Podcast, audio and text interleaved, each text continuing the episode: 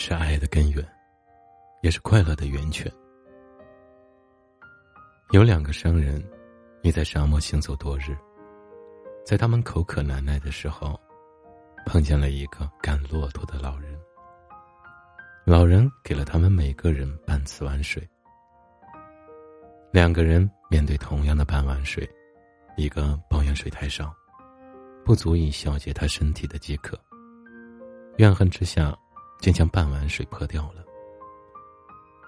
另一个也知道，这半碗水不能完全解除身体的饥渴，但他却拥有一种发自心底的感恩，并且怀着这份感恩的心情，喝下了这半碗水。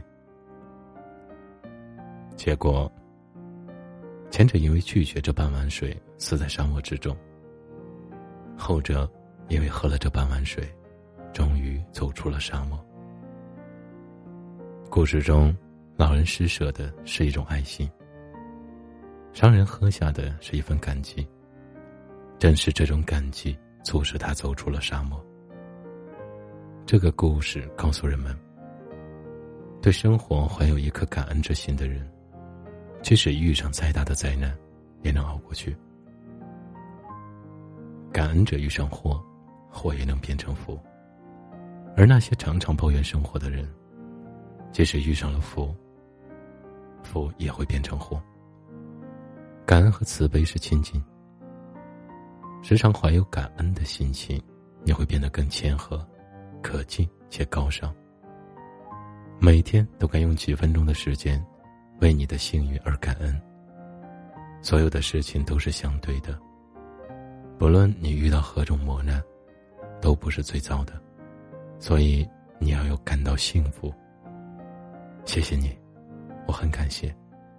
这些话应该经常挂在嘴边，以特别的方式表达你的谢意，付出你的时间和心力，比物质的礼物更可贵。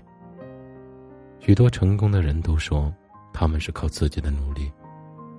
事实上，每一个登峰造极的人，都受到过别人许多的帮助。一旦你明确了成功的目标，付诸行动之后，你会发现自己获得许多意料之外的协助。你必须感谢这些帮助你的贵人，同时感谢上天的眷顾。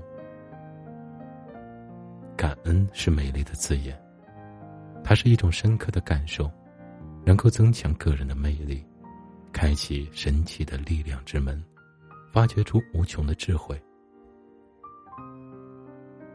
感恩也像其他人受欢迎的特质一样，是一种习惯和态度。你必须真诚的感激别人，而不只是虚情假意。把你的创意发挥在感谢别人身上。例如，你是否曾经想过，写一张字条给上司？告诉他你多热爱这份工作，多么感谢工作中获得的机会。这种深具创意的感谢方式，一定会让他注意到你，甚至可能提拔你。感恩是会传染的，上司也同样会有具体的方式表达他的谢意，感谢你所提供的服务。不要忘了感谢你周围的人，你的丈夫或妻子。